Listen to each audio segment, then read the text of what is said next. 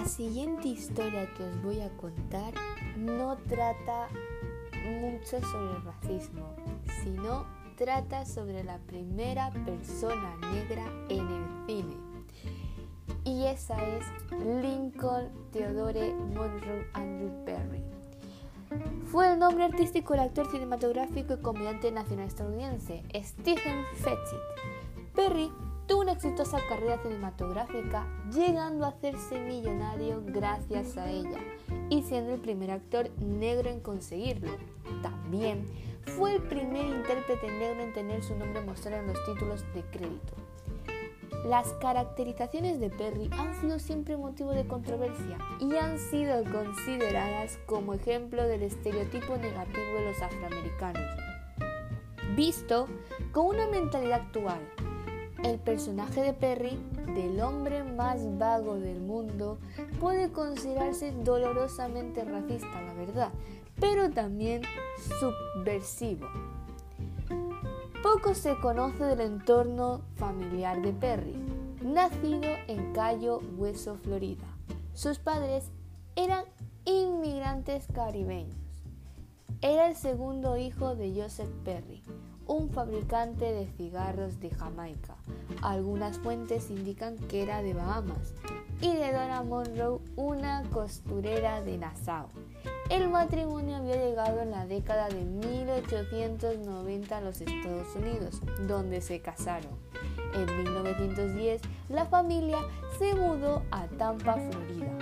Otras fuentes afirman que él fue adoptado cuando tenía 11 años de edad y que vivió en Mont Goldberry, Alabama. Aunque su madre quería que fuera dentista, Perry dejó el hogar a los 12 años de edad para formar parte de un carnaval, ganándose la vida durante años cantando y bailando claqué. A los 20 años era artista de vodevil y dirigía un espectáculo itinerante de carnaval interpretaba un número de vodevil con un compañero, siendo ambos conocidos como Steve y Fetchit. Cuando Perry trabajó en solitario, combinó los dos nombres, surgiendo así su nombre artístico Stephen Fetchit. Según el libro de Efraín Katz de Film Encyclopedia, tomó prestado su nombre artístico del nombre de un caballo de carreras con el cual había ganado dinero en sus años anteriores a Hollywood. Perry hizo papeles como secundario cómico en diversas películas, todos ellos basados en su personaje del hombre más vago del mundo. El contraste con su personaje Perry era un hombre muy culto y a la vez que actuaba escribía para el Chicago Defender. Se inició en el cine con Hearts in Dixie en 1929, una de las primeras producciones de estudio con un reparto de predominio afroamericano, para su papel de Joe en el film sonoro de 1929, Show Boat. La voz cantante de Perry fue doblada por Jules Bledsoe, que había hecho el papel en el musical original presentado en teatros. Perry era un buen amigo del actor, Will Rogers, y ellos actuaron junto en cuatro cintas.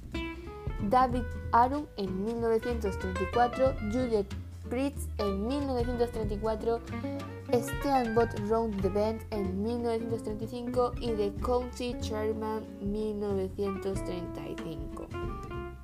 La carrera de Perry se hizo que surgieran imitadores, destacando de entre ellos Willie Betts y Matt Moreland, conocido por su actuación como criado de Charlie Chan.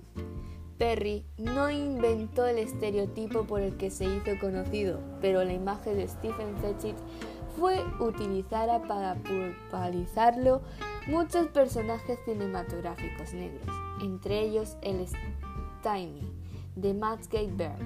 En las comedias de la pandilla estaban basados en Stephen Fetchit.